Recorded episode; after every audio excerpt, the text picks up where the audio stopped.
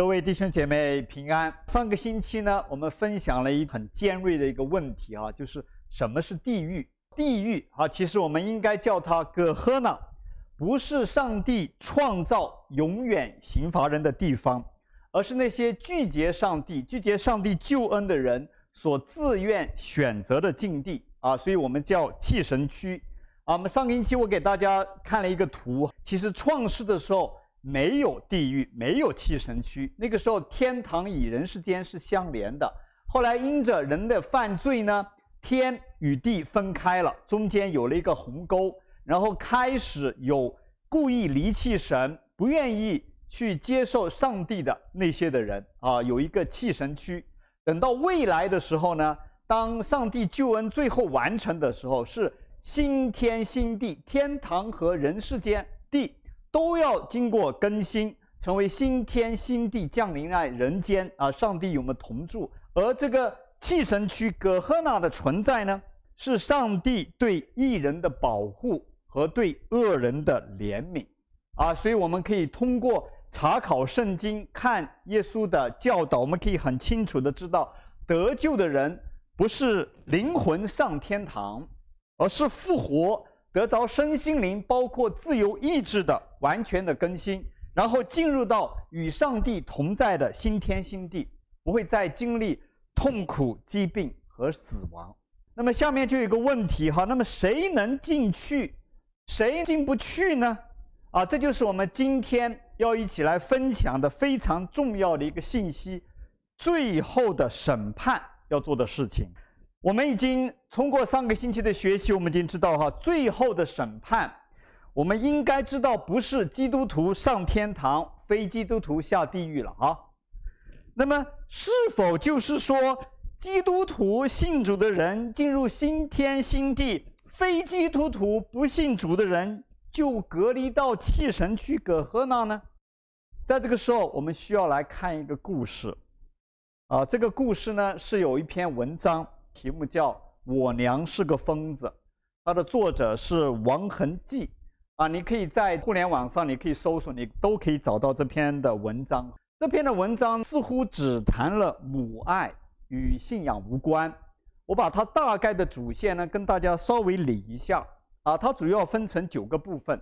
第一个部分就是说，他们村里面啊来了一个疯女人啊，精神不正常。最后呢，这个疯女人呢被这个作者的奶奶看中了，然后呢，跟他的父亲哈，一个受了工伤残疾的父亲找不到对象的啊，跟他结婚，成为他的母亲。啊，第二个部分呢，就是讲在这个他的母亲这个疯女人在生他的时候所经历的痛苦，啊，经过七个小时艰难的煎熬，最后生下了他。第三一个部分呢，就告诉他，因为他的母亲是个疯女人。啊，所以呢，家人怕他的奶水会带着这样的病毒，所以呢，不允许他触碰这个孩子，不能够抱孩子，也不能够喂奶。那第四个部分呢，就是说，因为他们家里面非常的困难，啊，最后实在养不了这个疯女人，就把她赶出家门。他这个疯娘第一次能够抱她。好，那在第第五个部分呢，就是他随着他的成长呢，他开始来问他的母亲是谁，开始盼望着他娘的回归。而到了第六个部分呢，哎呀，他当他在六岁的时候，他的母亲这个疯女人突然又回到这个村子里来了。但是当这个作者见到他母亲的时候呢，非常的失望，他非常的嫌弃他。但是呢，这个疯娘呢，在作者犯错的时候呢，却是愿意替这个孩子挨打。到第七个部分，就是作者在学校里面呢，因为他有一个疯娘啊，经常就被这些同学欺负嘲笑。结果呢，他母亲就去教训了一个欺负他的这个孩子。到第八个部分呢，结果那家人找上门来，啊，要他们赔款了干什么？结果他的父亲只能当着那些人的面，从死里狠狠地打他的母亲，啊，以至于呢那些人都看不下去，就算了这个事情。到了第九个部分，最后一个部分就是这个孩子在读书，要去考高考。啊，在这个过程当中，母亲呢，学校的地方比较远，要定期去跟他送食物。结果呢，这个母亲发觉这个孩子特别喜欢他摘的一个野桃子，每次呢就会来看他的时候，就为他摘野桃子来看他。结果有一次呢，哎，他发现母亲没有来，过了很久都没有来，他很奇怪，顺着找回去的时候才发现，他的母亲为为为了摘野桃子，从悬崖上掉下去，死了。看完这个故事，我相信你们都很感动哈。我看的时候，我读了很多遍，包括现在，都让我们泪奔。但是我想要问大家的一个问题是：这个无名无姓的疯女人，她的归宿到底在哪里？还有，在我们经历的那么多的天灾人祸、战争当中死去的人，包括这一次武汉的肺炎，世界各地死亡的那么多的人，他们的归宿在哪？是地狱葛赫纳吗？因为他们没有听过耶稣，还有我们那些没有听过耶稣的祖先们，他们的归宿又在哪里？同样的，大家可以经常看见电影里面一些黑帮的老大们啊，他们在家里面一家人吃饭很敬虔的祷告，哪个孩子做的不好，还会被这个老大啊训斥。而这个老大在帮派当当当死的时候呢，在教堂举行葬礼，啊，他的棺木刻着十字架。哦，在神父的祷告声中，他的棺木缓缓地落入墓地。我要问大家，那么他的归宿又在哪里？是新天新地，还是葛赫呢？弟兄姐妹们，你们想过这个问题吗？你是关于这个问题，你是如何跟你周围的人，你那些周围的朋友来分享的？我还要问你的是，你所相信的，是某个教派、某个传统的教导呢？还是你感情用事，对弱者的同情，还是你的相信、你的认识是牢牢扎根于耶稣、圣经的启示、耶稣的教导真理呢？我提醒大家，这其实是一个和我们现实生活紧紧联系在一起的非常严肃的神学的问题和信仰的问题，因为这关乎到什么是福音。关乎到我们如何传扬福音，关乎到我们如何去祝福我们周围的人，关乎到我们如何领人来做主的门徒的核心的问题。在我们下面要讲最后的审判之前，需要首先建立一个非常重要的观念：审判是司法用语，不等于审判当中最后的环节叫判决。判决只是审判的一个环节，然后呢，公义公平的上帝，最后的审判一定是有依据、充分的证据、公正的审判，最后也会有判决。那么下面我们就会来看复活的耶稣，他特别关于最后审判的一个教导，记载在马太福音二十五章三十一到四十六节。耶稣的教导当中，我们也可以看到非常重要的五个要点。啊，一开始，耶稣说到哈。当人子在他荣耀里同着众天使来临的时候，要坐在他荣耀的宝座上，万民都要聚集在他面前，他要把他们分别出来，好像牧人分别绵羊、山羊一般，把绵羊安置在右边，把山羊安置在左边。这一段短短的开头，我们可以看到主耶稣他说。自己来到这里，人子是主耶稣，大家都知道他自己的称呼。然后他说他是坐在宝座上，什么意思？就让我们要清清楚楚的知道，主耶稣是最后的审判者、审判官。我们要有一个这样的意识：审判的主权在主耶稣，只有主耶稣才有最后的决定权。第二个，我们要更新很多的观念哈，最后的审判对所有的人。这个跟圣经里面的教导是完全一致的啊！如果大家熟悉希伯来书九章二十七节，那个告诉我们，按着命定，人人都有一死，死后且有审判，就是这个意思。然后下面我们要来看一看这个判决是什么。在下面的经文当中告诉我们，一是王啊，所以我们称耶稣为主，要向他右边的人说：“你们这蒙我父赐福的。”可来承受那创世以来为你们所预备的国，然后呢，他又对左边的人说：“你们这被诅咒的人，离开我，进入到那位魔鬼和他的使者所预备的永火里去。”最后呢，他做一个总结哈，这些人呢要往永刑里去，然后那些义人呢要往永生里面去。这里呢，我稍微提醒大家哈，在这里讲到的永刑。它的概念可能跟你所理解的那种肉体的惩罚、刑罚是完全不一样的。啊，我们知道圣经呢原文哈，特别是新约的原文是希腊文写成的。另外一一段非常有名的话语就是约翰一书当中说过的哈，爱里没有惧怕，对吧？完满的爱把惧怕驱出去，因为惧怕里含有什么？刑罚。如果大家留意它的原文哈，这里所讲的永刑和这个惩罚都是同一个词，就是 kolasis，就是 kolasis 哈。如果我们可以把它放在那个屏幕上，大家可以看到 kolasis 啊，这是希腊文，它的英文的翻译是什么呢？是 painful disquietude，什么意思呢？这里所描述的，它不是指那个肉体的惩罚、肉体的折磨，而是人。预见到些什么以后，他感到那种的焦虑、痛苦。换句话说呢，不是别人加在他身上的那些的刑罚和痛苦，他自己内心的对自己的折磨。同时呢，提醒大家，在我们理解这个地狱葛赫纳的时候，有些弟兄姐妹呢，特别是看到这个起诉里面很形象的描述，读圣经有一个重要，你要明白那个文体到底是什么。它是一个记叙文，是一个新闻报道，还是一个我们叫做启示性文学？意思就是耶稣经常用的方式。当人不能够明白天国道理的时候，他经常用比喻，啊，用一些当时文化可以理解的一些的图画形象来描述。那么，在对于地狱的理解，啊，你在看到很多的时候，我给大家一个很小的建议。就是你你读到什么地狱的火啊，地狱的时候，你把那个地狱换成葛赫纳，你会发觉你就很容易去理解圣经所讲的东西。一讲到葛赫纳，你要想起来的就是在耶路撒冷城外那个处理垃圾的地方，经常烧着火，有很多的虫在那里把那些垃圾消耗掉。所以呢，这段的经文我们可以看见，最后的审判不是我们经常在电影里。所看到、所描述的那个世界的末日，而是上帝救赎最后的完成。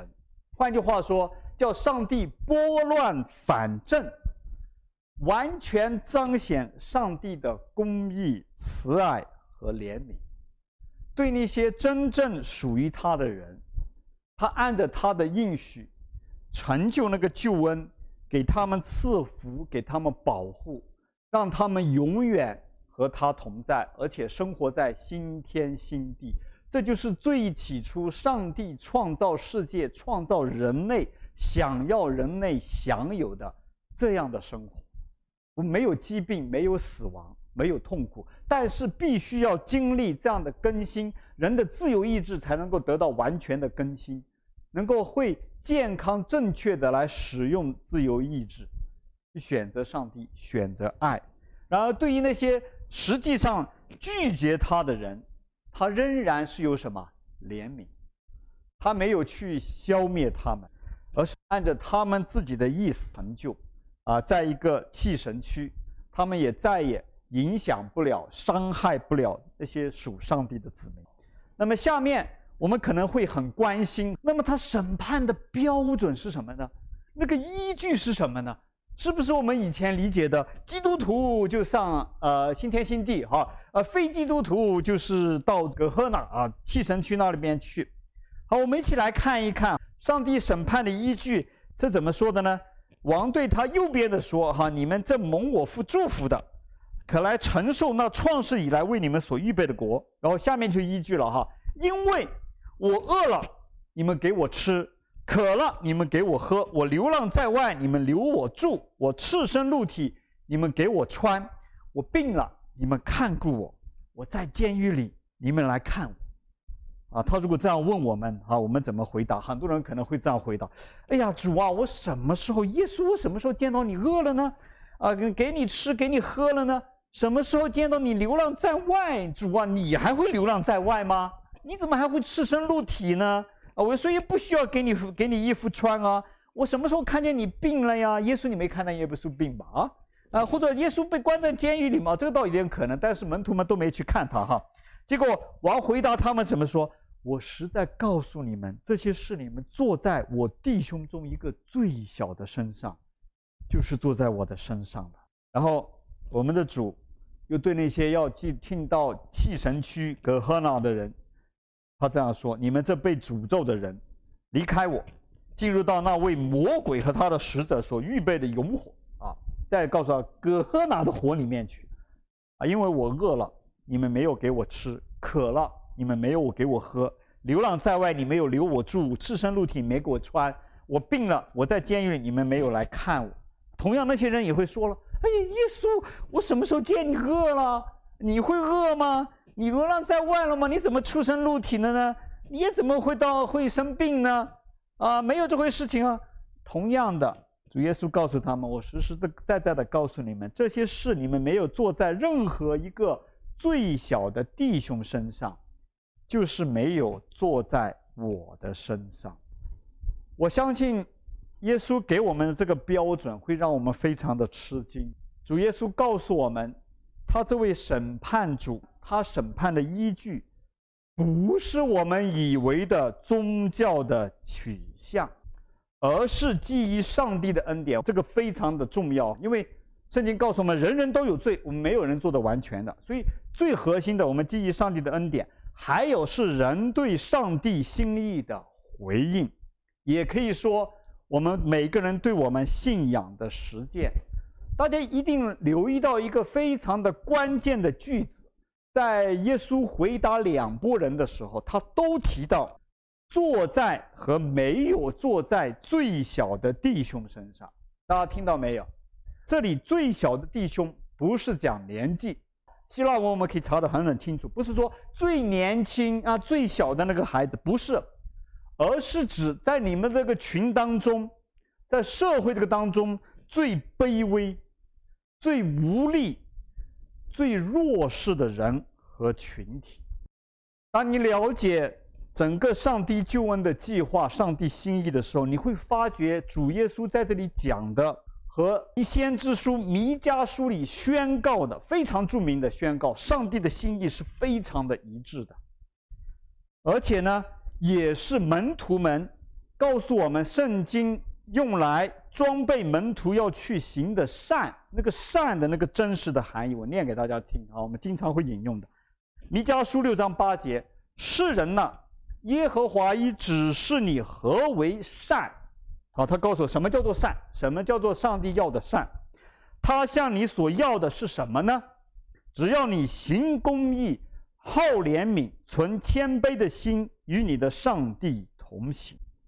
我还要提醒弟兄姐妹们：当你认识耶稣的时候，当你认识到他是这位上帝的儿子、独生子，拥有世间最荣耀的头衔、最尊贵的身份。当他来到人世间的时候，你会发觉这位耶稣是以非常卑微的形象出现。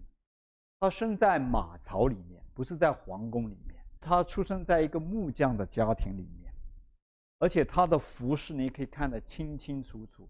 他来到这里都是眷顾那些弱势的人。大家知道，在这个被玷污的世界，其实就是一个弱肉强食的世界。而无独有偶，你可以看见，纵观整个人类的历史，人类的文明，人类文明的进步的标志，其实不是在一个国家外部的形象，他们的军力，而是这个社会的公义和公平。然后表现在哪里呢？表现在就是对这个社会最底层弱势群体的关顾。而不是那些特权精英阶层的豪华和繁荣，这也是世间每一个政府最应该做的事情，是眷顾到那些在社会最底层的人，特别是当受到各种灾难影响的。我们很感恩，我们生活在澳洲这个国家啊，当疫情发生的时候啊，政府大量的拨款补贴那些有困难的家庭啊，甚至银行。也主动的为那些付不出这个房贷的家庭，呃，暂停他们三个月的付款，而且呢，根据后面疫情的发展，还会做出呃更进一步的措施，呃去维护这一群人他们的生活。我们知道，其实那些富有的人有没有疫情，有什么灾害，他们的生活不会有任何改变的，他仍然是 luxury 的。但这一个代表着，其实按着上帝形象所造的人类的良心。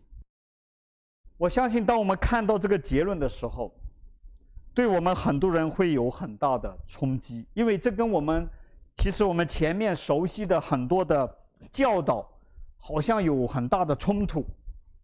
啊，我们我们会说，不是讲因信称义吗？啊，不是讲因信就得救吗？哎，怎么耶稣又要来讲这个表现了呢？告诉大家，产生这样觉得好像有冲突的误解的原因。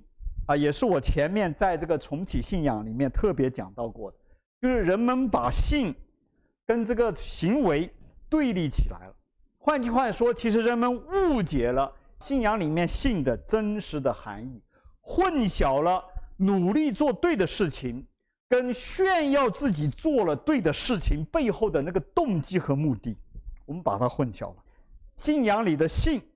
绝对不是简单的口头的声明啊，主啊，我信你了。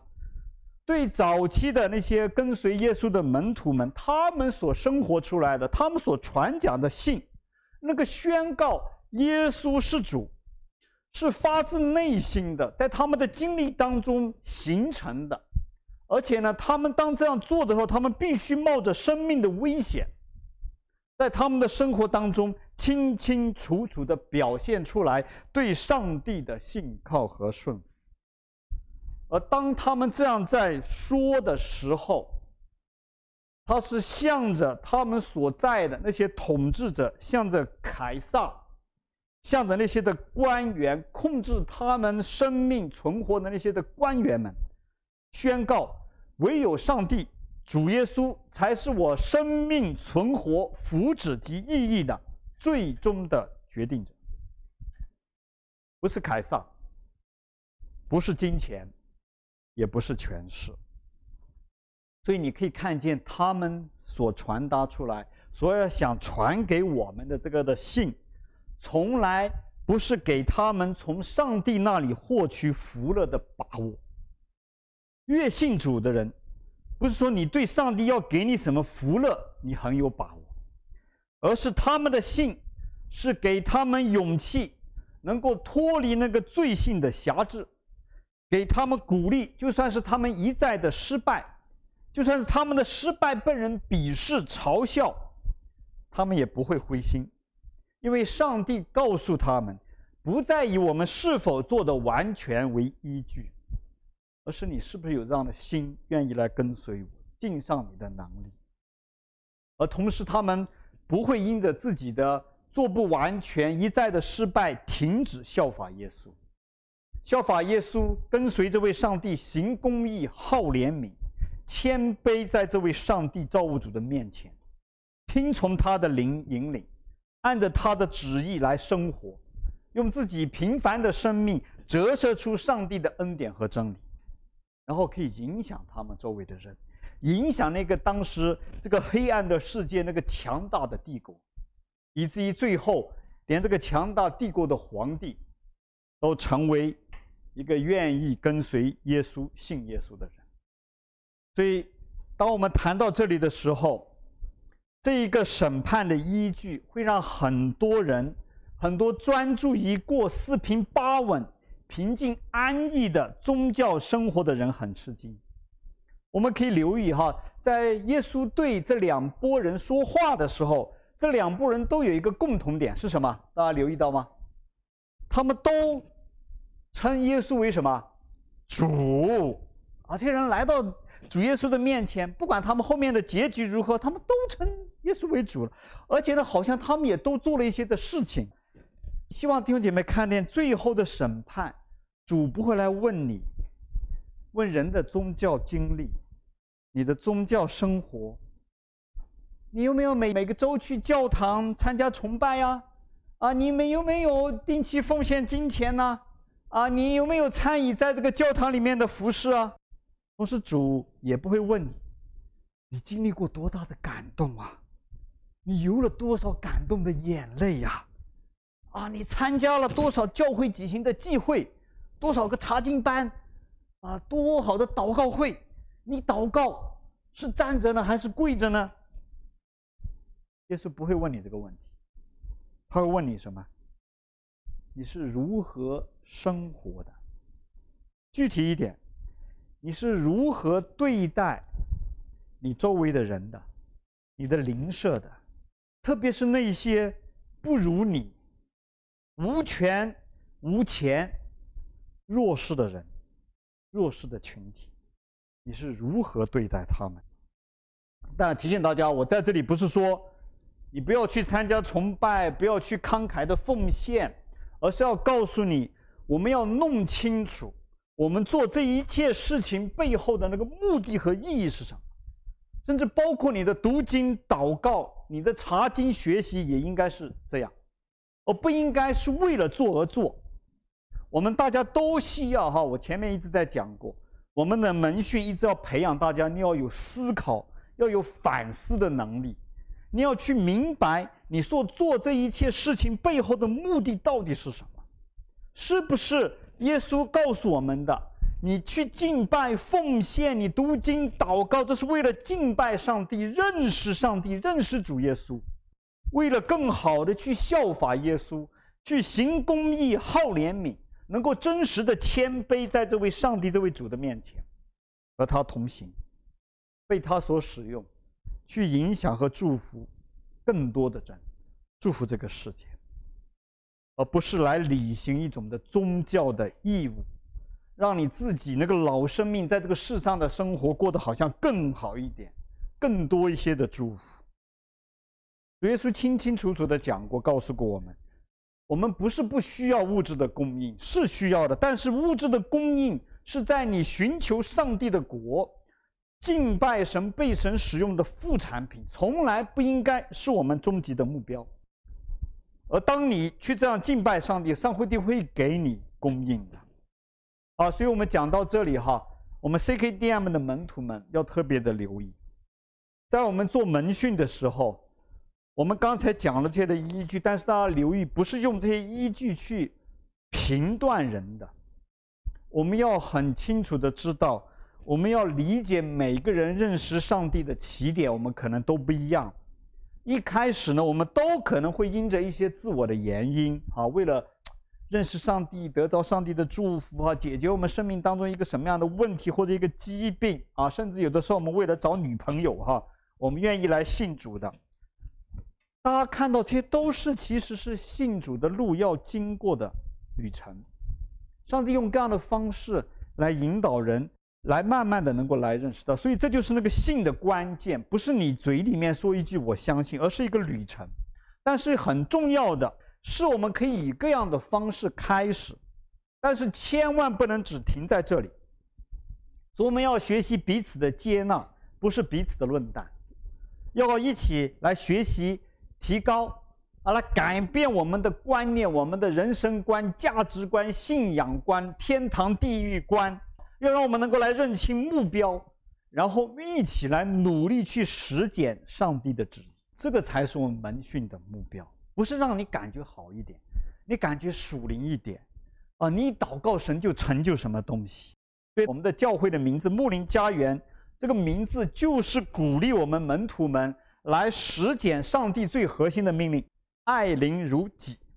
而且当我们真正这样做落实到这里的时候，我们才是真正的在爱主爱我们的，否则，当我们讲全心全意爱主，告诉大家那就是一句空话而已，不作数的，只会给你一点点安慰而已。那我们可能会面对一个非常大的挑战。当我讲到这里的时候，大家会说：那么那些没有听过耶稣、不认识耶稣的人怎么办呢？就像前面我分享的这一个的故事。这位蜂娘呢？我们那些没听过耶稣、听过福音的那些的祖先呢？他们就是到葛赫那寄生区去了吗？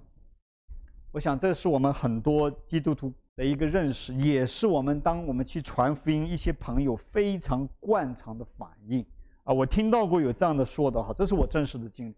你们这样的福音，哇，只有基督徒才能上天堂，啊，那就表表说我以前我的父母、我的爷爷奶奶他们都不了，他们都要下地狱啊。那时候还天堂地狱的观念，像这样我才不信呢。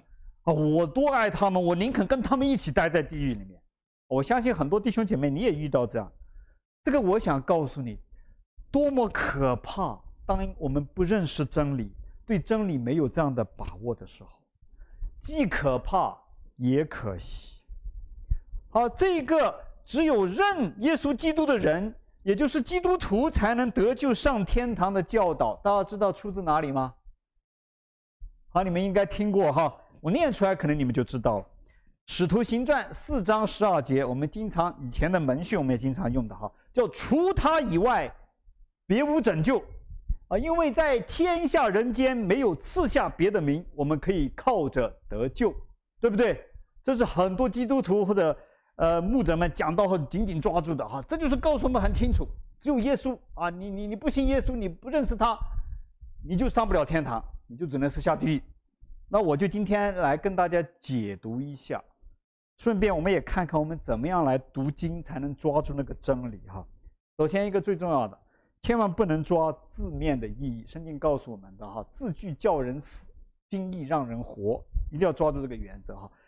我就问大家，我们华人叫耶稣叫什么？耶稣，对吧？如果你去问一个西人的基督徒，你问他 Who is 耶稣？你知道他会怎么回答你吗？他不认识，I don't know，你在讲什么？耶稣？哦，你告诉他是那个。上帝的儿子哦，你在讲 Jesus 啊，是吧？你叫英文的人呢，去找一个以色列人啊，你去问他，你听过 Jesus 吗？哎呦，以色列人会压根不知道你在讲什么啊！你又告诉他，就是那个圣经当中记载的上帝的儿子哦，你是说耶稣啊？你是说 Joshua 呀？我希望举着这个例子让大家看到，很多的时候我们断章取义，误解这些这些的意思。只有信耶稣，耶稣哦，信信 Joshua 那个就不是了啊，说 Jesus 可能也不是了。对我们中文来说，这是完全错误。真正要明白圣经的教导，我们需要去看那个背景，看它上下文的意思，然后我们才可以明白到底在讲什么。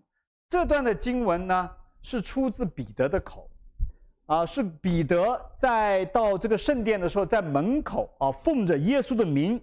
医治了一个从小就是缺腿的人啊，已经四十多岁了。他医治了他啊，结果呢就被这个祭司长还有那些官员们还来质问他啊，你凭什么谁的名来做这个事情的啊？你凭什么有这样的能力来做这个事情的？就来质问他、审问他。他是在回答大祭司的质问、审问的时候讲的这句话。所以呢，这句话其实彼得是在陈述一个事实。我就是奉着这个耶稣的名宣告的，我就是奉着耶稣的名医治他的，而且实际上呢，全人类的拯救也都是通过耶稣成就了的。我为什么这么说？约翰一书二章二节有一个教导，那里说耶稣受死复活，为所有人献上了赎罪祭，不单单为我们，为什么？全人类的罪。所以，以色列人不管他接受耶稣不接受耶稣人，再也不用献祭了，对不对？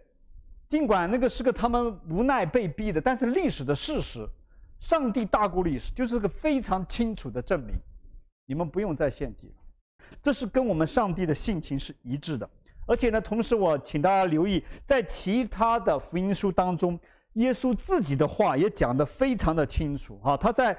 约翰福音四章十六节讲过：“我另外有羊，不属这圈里的，我必须把他们领来，他们也要听我的声音，并且要合成一群，归一个牧人。”这里所讲的另外的羊，啊，很多的圣经学者都能够得出这样的结论，在不同的时期，就是那些我们啊这些门徒基督徒们以为不属于我们这信仰群体当中的人。但是耶稣告诉我们，他认识他们，而且这些人呢，也会以可能以我们不同、我们所理解的不同的方式来回应主耶稣的吩咐和指引。而他们最后也会成为得救的人群的一部分。啊，所以通过这些的经文，通过我们看上帝救恩的大图画，我们要看到关于最后那个得不得救的判语，我们一定要有这样清晰的认识，不是以你我来决定，我们决定不了，那个是主耶稣完全的主权，而我们这些称为上帝的仆人、耶稣门徒的人。我们只能去传扬他启示告诉我们的标准，但是最后，耶稣自己他会来给出最公正、最公平的判决。下面我们就会来到最后的审判的最后一个重要的含义。最后的审判对一些人来说，可能是一个惊喜；定另外一群人呢，或许就是一个晴天霹雳。主啊，我天天到教堂里敬拜你，哎呀，主啊，我还奉你的名来宣讲，啊，我天天祷告，我天天跪着趴在地上祷告，捶胸顿足，我参加了多少的奋兴会、祷告会，我的流的眼泪一桶又一桶，怎么现在我要去祭神去？你会发觉，最后的审判是令人惊讶的真相大白。而且你在读这个经文的时候，你会发觉，最后绵羊和山羊，他们都需要主耶稣来告诉他们：你们到底是谁？你是绵羊，还是你是山羊？而现在，他让绵羊和山羊都在一起，可能我们分辨不出来，人分辨不出来。但最后的审判，主耶稣会清清楚楚地告诉他们，而那个时候。很多人都会非常的吃惊，所以这个告诉我们一个非常重要的信息：主耶稣认识你，和你声明你认识主耶稣是不同的事情。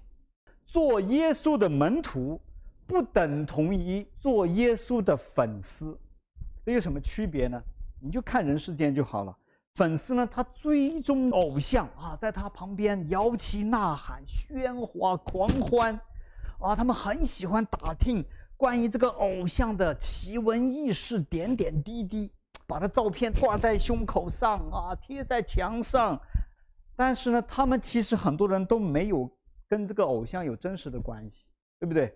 而且事实上呢，这些偶像为了维持他们美好的形象，根本就不想跟这些粉丝有很近的接触。但我们的耶稣，他压根就不是偶像。而且呢，他刻意的去躲避那些粉丝，大家知道吗？在耶稣刚刚出道的时候，用我们的话讲，刚刚出道最需要人气的时候，哈，他行了神迹，马上就有很多人来追捧他了。哎呀，耶稣啊，来，我要愿意跟你，你来做我们的王吧。那个时候，耶稣怎么反应的？他远离他们，而且他说了一个非常重的话，在约翰福音五章四十一节，他说：“我不接受从人来的荣耀，因为我知道。”你们没有爱上帝的心。我们的主耶稣，他要拣选的不是粉丝，而是那些真正承认自己的罪，愿意悔改跟随他，愿意能够来效法他，真心的爱上帝，真心的遵行上帝的旨意，承担他使命的门徒和学生。所以，最终的审判会令每个人吃惊。主耶稣呢，从称为上帝子民的人当中会除去杂草，啊，从那些称为上帝子民之外的人当中呢，又会招聚人进入他永恒的国度。这就是最后的审判。好，最后我们稍微总结一下我们刚刚谈到的最后审判的五个要点。第一个呢，就是主耶稣是最后的审判者，权柄在他手里面。第二个呢，最后的审判是对所有人的，不管你自称什么。第三个，最后的审判是通过上帝公正的审判哦，不是直接就到判决哈。公正的审判最终完成上帝出于恩典和怜悯的救赎工作。第四点，审判的依据是基于上帝的恩典与怜悯，以及人对上帝实际的回应。换句话说，信仰的实践。而不是一个人的宗教态度、宗教取向。而最后，最后审判的一个特点，就是最后是真相最后大白，结果呢，会令很多人惊讶。所以大家可以明白吗？为什么今天我们讲做主门徒、培训门徒会那么的重要？它关乎到最后人是否真的得着救，认识和明白真理，我们才能够明白我们那个真正的需要到底是什么，我们才能够懂得。要去为之付出，这样你的人生才会有根有基，而且有方向。同时呢，我们每个人都需要接受培训，去操练，就像你当兵一样，你要去经过训练，你才会有能力、有勇气、有那个耐力，去走主耶稣告诉我们这一条窄路。最重要，去放下你的老我，去关心你之外的人。关心外面的人，关心外界的世界，不要一天想着你自己，而且去给出去你的金钱、你的才能、你的时间，去给出去，去帮助、去服侍周围那些有需要的人。耶稣告诉我们，你的灵舍，在目前有非常现实的意义。我希望大家你去思考一下，你在注重你良好关系的时候，你会不会有没有？在你的朋友圈里面去宣扬上帝的公义公平，去宣扬上帝的怜悯，宣扬对上帝的敬畏，并且呢，为你接触到的一些很多不如你的、不会讨好你的那些弱势的人群，做一点点你力所能及的事情。哦，再大一点点，当我们看这个社会、国家、世界局势的时候。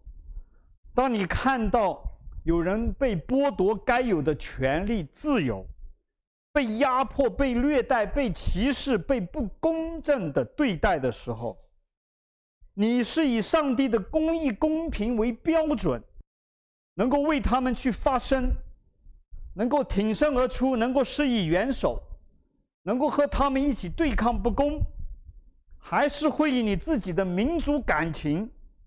和对自己利益的维系，在一旁观看，甚至去嗤笑、嘲笑他们，甚至呢助纣为虐。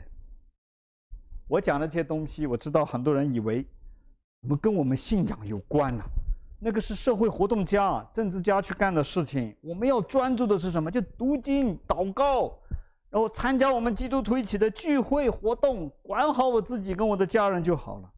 那么，我相信今天主耶稣对最后审判的教导，应该让我们能够醒过来。其实，我们的信仰，对创造宇宙天地万物的主宰，向我们传递的信息，从来都是与社会的民生、政治、经济紧密相连接在一起的。而上帝的旨意是需要他的儿女。来传递并活出这样的生活给这些世人来看，这是你我每一个门徒的责任和义务，而且跟我们的救恩紧密相连。最后，给大家几个问题，呃，去思考和讨论。第一个，你以前是如何理解并且向人解释最后的审判？啊，你以前是怎么这样去理解的？然后，那你根据你的理解呢？当有人问你的时候，你怎么跟他解释的？你会觉得有什么困难和挑战吗？第二个是问自己的哈，如果主耶稣问你，你可以挤出几个你关心和帮助过的弱势的人或者群体的例子吗？第三个，听了今天的信息，呃，我特别这样说了，像一个和你关系很好的朋友，但还没信主。啊、但是他愿意听你的，你去找他，跟他介绍最后的审判，上帝最后的审判什么意思？说的。下面我们一起来献上我们的祷告。亲爱的天父，我们站立在你的面前，站立在你你的真理面前，我们感谢你赐给我们这些的记载，让我们在经历人生当中、社会当中各种各样问题的时候。主，我们有地方可以来寻找答案。但是，孩子祈求你的是帮助我们真的重视你所讲的，愿意花功夫去理解明白你所讲的，以至于让我们的信仰，让我们的生活能够有根有基、有方向、有标准。特别今天，主，我知道很多的时候，我们对最后的审判有着很多的误解、扭曲的曲解，甚至包括在我们内心当中的挣扎。但是主，你就是这一位慈爱的上帝，主，你给我们开启，让我们真的明白你的心意到底是什么。主，你的真理掌握在你的手里面，不是掌握在传统里面，不是掌握在教派里面，也不是掌握在某个人的手里面，乃是在你自己里面。而且你赐给我们圣灵，来引领我们进入到那个真理里面，以至于我们所传扬的是真正从你而来的福音。愿你来帮助我们，特别帮助我们理解好这个最后的审判，让我们存做谦卑的心、谨慎的心，能够与你同行。让我们在每一天的生活当中活出我们的信仰来，更是能够帮助到实实在在的帮助到我们周围的人。我们谢谢你，如此祷告，奉主耶稣基督的圣名，阿门。